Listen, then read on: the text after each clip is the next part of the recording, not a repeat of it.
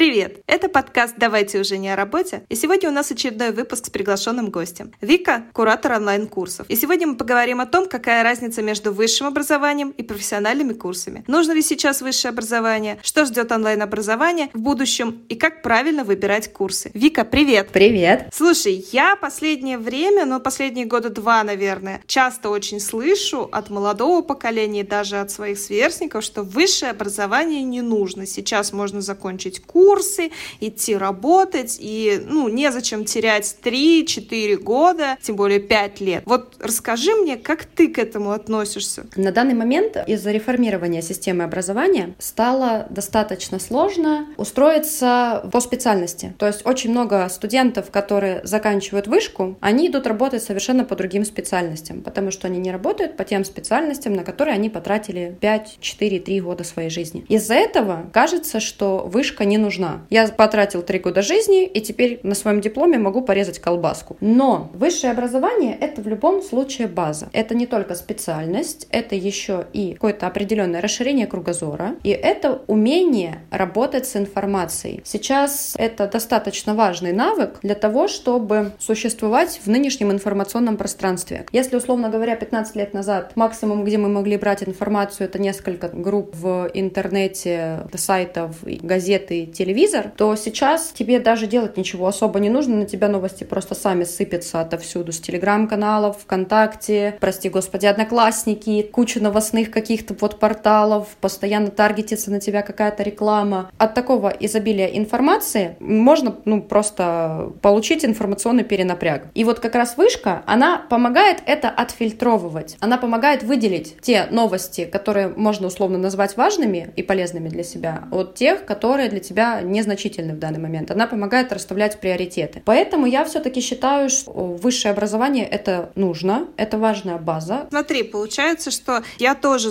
там проучилась 5 лет, очно, даже не заочно. Я потратила 5 лет жизни, я получила специальность, по которой я работала где-то полтора года в жизни от силы. Я занимаюсь теперь совсем абсолютно полярно другими вещами. Возвращаться в специальности я не хочу, но тем не менее, я никогда, наверное, не говорила, что высшее образование там мне не нужно, не пригодилось. Это касаемо, например, моего юридического образования. Оно по жизни, в принципе, пригождается то там, то тут, потому что оно такое, тоже базисное. Мы постоянно сталкиваемся с какими-то правовыми вопросами в повседневной жизни, но, к сожалению, нет у нас у 100% населения юридического образования, какая-то юридическая грамотность, она нужна всегда. Я согласна также с тобой, что ты говоришь, что это помогает отделять э, информацию важную от неважной. Это тоже своеобразный фильтр. Это еще помогает каких-то вот soft skills набраться, например, как-то урегулировать вопросы, договариваться с людьми, находить общий язык. В конце концов, это ступень такого взросления, когда ты там, например, из школы, где, ну, все равно учителя за тобой бегают и пытаются тебя э, дернуть, чтобы ты хорошо учился, ты переходишь в институт, где на тебя всем плевать, и уже ты сам ходишь, бегаешь, договариваешься и несешь ответственность за себя и за свои решения. На данный момент, вот получается, из-за реформы, из-за проблемы трудоустройства, система образования, чтобы начать нормально работать, у нас выглядит так, что ты сначала заканчиваешь школу, потом ты идешь, учишься в институте по специальности, по которой ты, скорее всего, работать не будешь, теряешь там 3-4 года, и потом ты идешь еще какие-то онлайн Да, чаще всего так. К сожалению, смотри, какая штука получается. Чем более глобальное образование, там вот школьное образование, университетское образование высшее, тем больше у него э,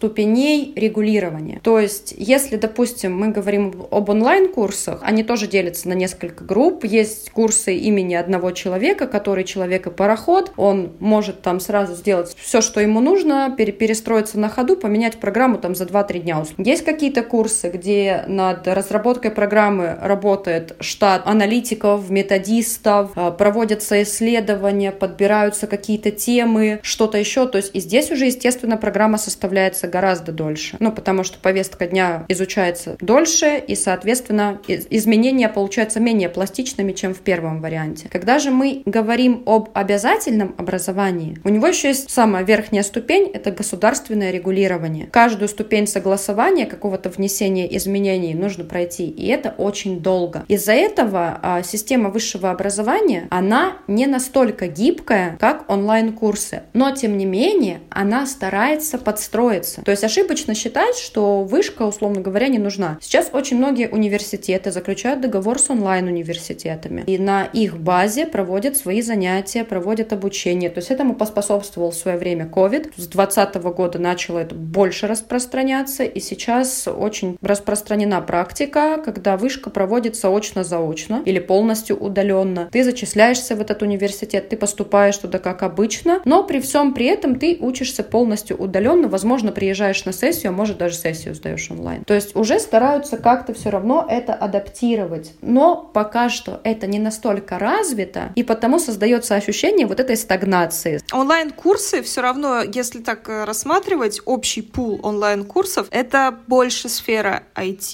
и маркетинга. У нас не учат на токарей на онлайн, а не учат ну, на архитекторов. Это такая серьезная специальность, профессии, которым действительно надо учиться долго, больше даже офлайново. Да, конечно. Не дай бог у нас врачи начнут учиться онлайн. Ты что?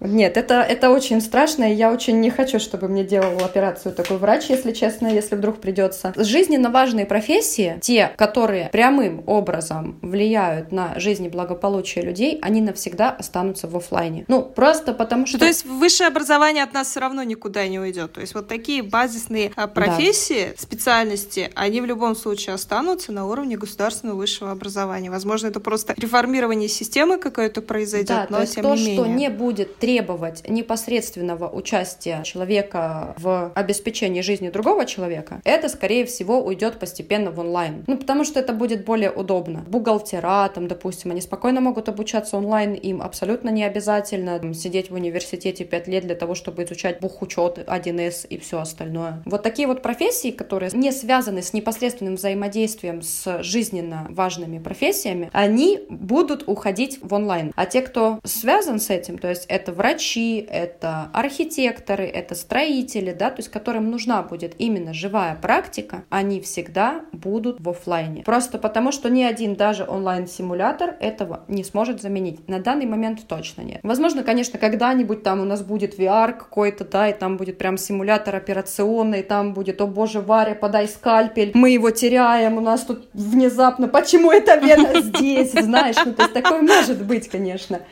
Но я думаю, что пока что мы от этого еще далеки. Слушай, это официально будет пока что самый веселый выпуск нашего подкаста. Ну вот есть еще один такой момент, который меня немножко смущает. Это то, что когда ты учишься где-то офлайн, ты в неком социуме находишься. И вот если, например, ты учишься... Ну, мне, например, повезло, я училась с очень хорошими людьми, мы до сих пор все очень близко дружим, общаемся. Я слышала часто даже вот так про офис говорят. Говорит, я так рад, что я ушел из офиса. Мне часто кажется, что когда я все это читаю, что у нас мир состоит из ну, одних интровертов. Для меня, например, то, что сейчас получаю онлайн-образование дополнительное, и мы вроде как бы в Телеграме с группой есть, но лишний раз мы там не общаемся, потому что ну, мы чужие друг другу люди, мы друг друга никогда не видели и больше не увидим. Это зависит от очень многих факторов. И прежде всего это случайность, потому что если повезет, поток соберется вот достаточно общительный и дружный, то вы будете общаться и дальше потом. Это первое. Второе — численность людей. Чем больше людей на курсе, тем менее он дружный. Это факт. У меня, когда я училась в универе, у нас группа была 40 человек. Мы дружили группками по 2-3 человека, и была у нас группа химиков, которых было всего 10. И они были дружные вот просто до Луны и обратно. То есть, когда коллектив большой, достаточно сложно найти какой-то один общий интерес, потому что все люди разные, у всех разные точки зрения, у всех разные отношения к каким-то вот ситуациям, и это порождает разрозненность. Это не только в онлайне, это и в офлайне тоже есть. У меня, например, есть курс, который закончился уже, и они говорят, ребят, ну давайте мы не будем расходиться, блин, ну так классно. И они там приходят, они какие-то кейсы скидывают, пройдите опросик, помогите, а что вот тут вот, а как вы вот это делаете? Приходят, консультируются, что-то спрашивают. А есть курсы, которые вот просто они сидят, молчат, смотрят друг на друга. Там три с половиной человека. Иногда задаст какой-то вопрос, и все. Ты сейчас описала все онлайн-курсы, которые я проходила в своей э, жизни. Вторым вариантом Вторым. или первым? Ну, мне повезло, видишь, и поскольку я все-таки курирую эти курсы, то мне попадаются и первые варианты.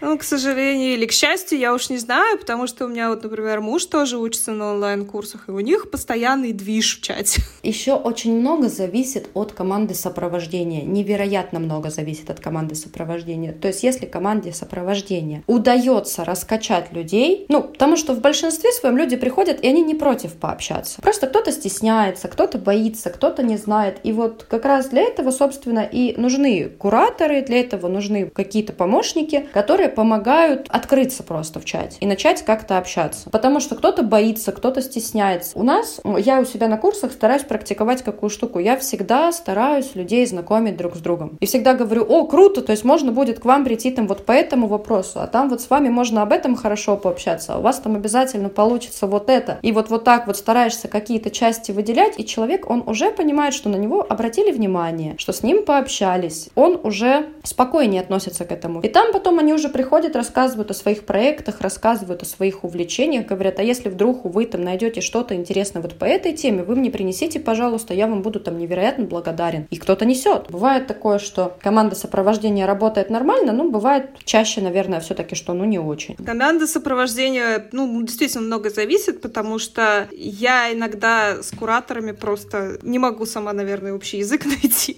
не знаю почему, или как-то стесняюсь, может быть, написать. Как себя человек поставит, так скажем, вот, ну, есть даже некоторые преподаватели на курсах, которым ты пишешь чуть ли не как другу в личку залетаешь, потому что он себя изначально так позиционировал. Есть кураторы, которые, они тебе должны помогать, но ты лишний раз боишься их потрогать как-то пальцем случайно. Ну ладно, с этим мы вроде как разобрались, да, общение есть. Интровертов их очень мало на самом деле. Кажется, что их много, но их мало. А, в офисах ты, ты вот говоришь, да, что там вот радуются люди тому, что уходят из офисов, и складывается ощущение, что все интроверты. Нет, на самом деле это не так. Из офиса чаще всего уходят не потому, что это офис, а потому, что компания подобралась, которая не близка тебе по духу. Например, я работала в одной крупной организации, и у нас была мега дружная команда. То есть внутри, конечно, мы там между собой иногда ругались, ссорились, но как бы если на нас снаружи посмотреть, мы были супер дружные. И мы там постоянно какие-то движения организовывали, куда-то выдвигались, что-то делали. Это зависит от случайности. Ну, правда. Ну, мне просто тоже всегда везло с коллегами, и я даже когда на госслужбе работала, у нас был потрясающий коллектив, и там люди просто в достаточно тяжелых условиях работы остаются работать из-за того, что там прекрасный коллектив, который всегда тебя поддержит и всегда тебе поможет. Проблема не столько самого такого явления, как офисная работа, а конкретно той компании и конкретно того социума, в котором приходилось работать. Или конкретно того человека, кстати, ты не забывай да, или об конкретно этом, того человека. Может быть, я просто этот момент упускаю. Просто у всех разные коммуникативные способности, у всех разные взгляды на жизнь. И когда ты попадаешь в ситуацию, где ты работаешь в компании, в которой у тебя взгляды на жизнь не совпадают с другими людьми, ты скажешь, это плохая компания, я из нее уйду. Слушай, у меня весь ну, подкаст на этом всего. построен. При этом Чаще всего получается как? Компания в этот же момент думает, это плохой человек, давайте его уйдем, потому что он с нами не состыкуется. И потом этот человек приходит в другую компанию, и там оказывается, что все нормально. Ну, то есть вот просто он не в своей... Человек приходит в другую компанию, и он так. там, знаешь, встает просто как потерянный кусочек от пазла. иногда да, да. Такое бывает.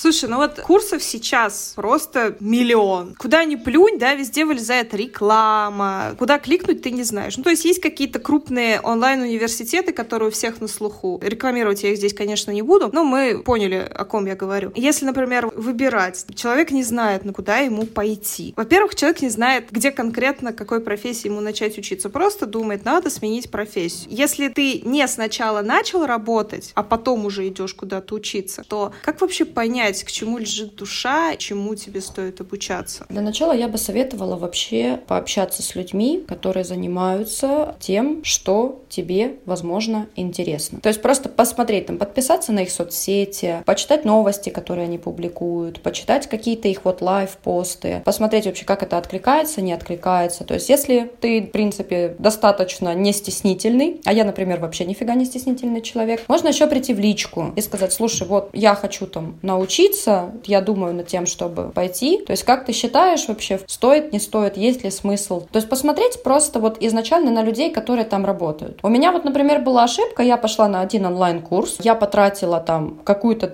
для себя на тот момент ощутимую сумму денег, я отучилась, и когда я начала работать вот с людьми из этой сферы, я столкнулась с тем, что они прям, ну, какие-то вот, вот невероятные, то есть они все не гибкие совершенно, и они, знаешь, они все такие, я говорю, что нужно делать так, у меня пять лет это работает так, поэтому мы будем делать вот так вот, и все, и никак иначе. И ты говоришь, ну, там можно же вот так попробовать, вот так, нет, нет, я сказал, значит, так и делаем. И они вот, знаешь, все такие, как в программировании, только не в программировании. Я думаю, блин, ну, я тоже такой стану? Серьезно? Думаю, ну, нет, я не хочу. Ну, в смысле, ну, нет, ну, я не такая, ну, нет. И я просто пошла, и я просто, ну, как, как-то вот для себя этот вопрос даже закрыла в этот момент. Если вот уже есть какое-то понимание, ну, то есть не с разряда, знаешь, я увидел, что программисты много зарабатывают, поэтому я пойду учиться на программиста. А потом ты приходишь такой с Томиком Есенина на курсы по программированию, а там у тебя начинается вот эта вся сложная штука. Страшно, но я просто тоже гуманитарий, поэтому я ни, ничегошеньки в этом не понимаю. Ты такой, м-м, спасибо, спасибо, я пойду, пожалуй.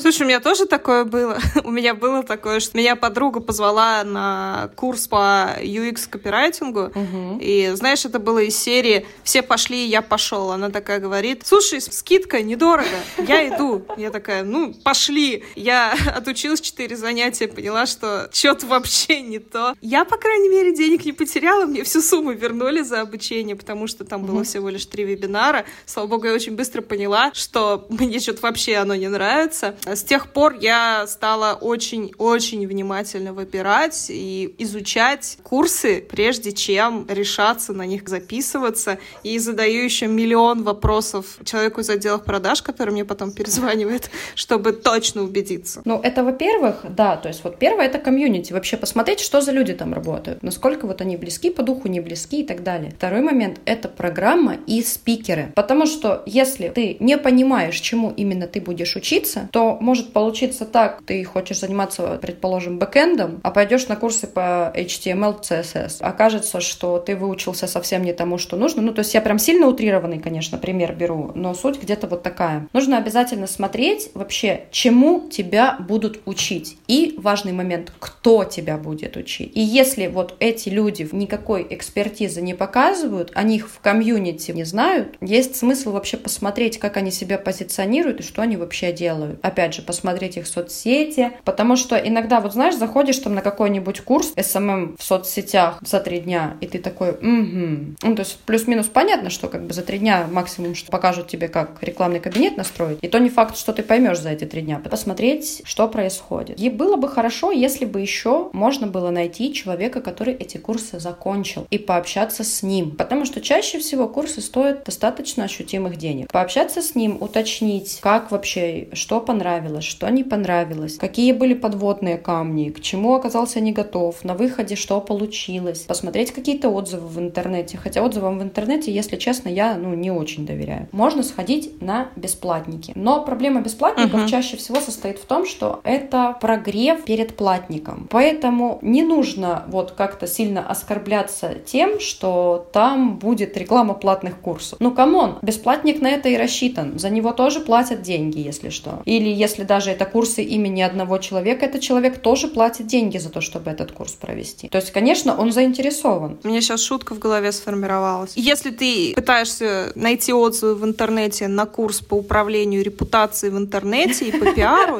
и там сплошь положительные отзывы, иди на этот курс, он точно хороший. Кстати, да, скорее всего, да, но это касается только управлением репутацией и пиаром. Потому что, потому что, понимаешь, у других курсов это может быть просто хороший отдел по работе с репутацией и пиару. Вот, поэтому, как бы, если вот именно работа с репутацией и пиар, однозначно стоит идти. А так, в остальном, я считаю, что составляющих при выборе курса должно быть несколько. Это, во-первых, профессиональное комьюнити, причем не с этого курса, а просто, в принципе, с той профессии, в которой ты планируешь быть. Потому что может получиться так, что, в принципе, сама сфера деятельности окажется вам не настолько близка, близка, как вам кажется на берегу или кажется после бесплатника. Потом дальше смотришь программу курса, смотришь, кто спикеры курса. И только уже после этого ты идешь и смотришь на бесплатник. Вот так вот. Потому что, ну, у меня достаточно много было таких э, казусов, когда приходили люди, они приходят и говорят, а я ничего не знаю, я ничего не умею, а как здесь вообще все делать? А чем мы вообще будем по итогу заниматься? Что мы будем уметь? И ты как бы в этот момент, знаешь, стоишь, вот смотришь на человека и действительно не понимаешь, зачем он пришел сюда. Если я должна ему рассказать, зачем он сюда пришел.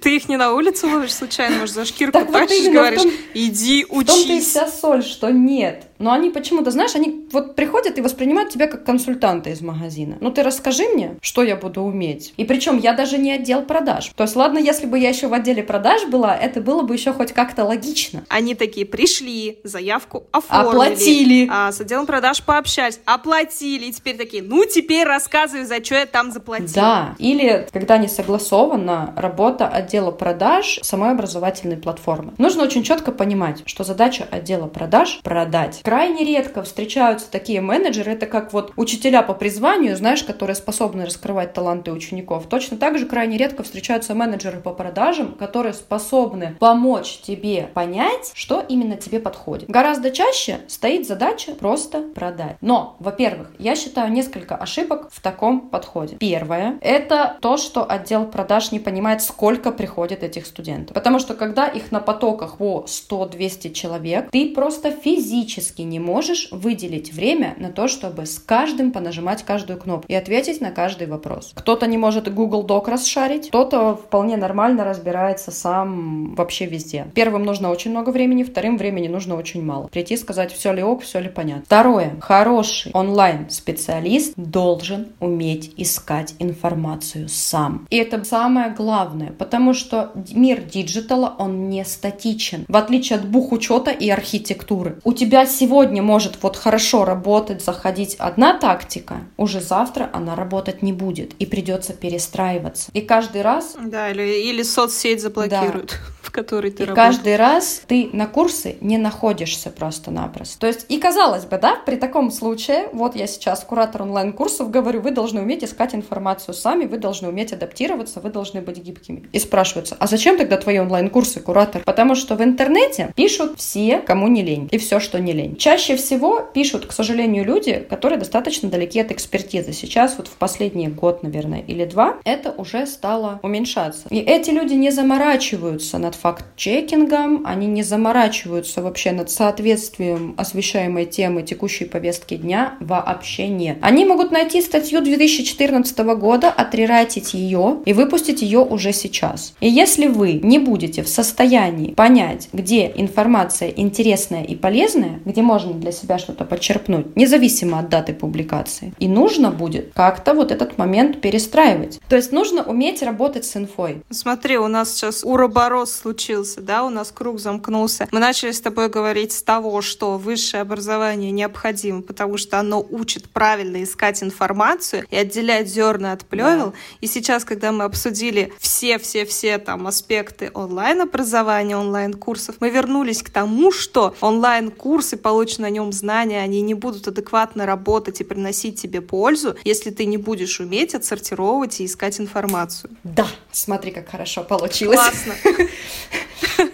Классно, мы сделали отличный вывод. Но на самом деле это действительно так и есть. Просто если посмотреть, сколько сейчас информации на тебя сыпется, даже вот по каким-то обновлениям, по какой-то оптимизации, если ты не умеешь выплывать из этого всего, то будет очень тяжело. То есть вот наглядный пример, который был с закрытием Инстаграма, да, все ринулись в ВК. Так, я напомню, что мы говорим о запрещенной, признанной экстремистской Российской Федерации социальной сети. Да, именно так все перешли в ВК. Ну, по большей части. Кто-то перешел в Телеграм, кто-то перешел в ВК. И сейчас я уже видела мимасы, вот буквально сегодня с утра, кадр, знаешь, из истории игрушек, там, где стоит просто витрина база лайтеров, и написано «Через месяц, uh-huh. там, после открытия онлайн-курсов по продвижению ВКонтакте, да, там я хороший специалист, я быстро учусь, дайте мне работу».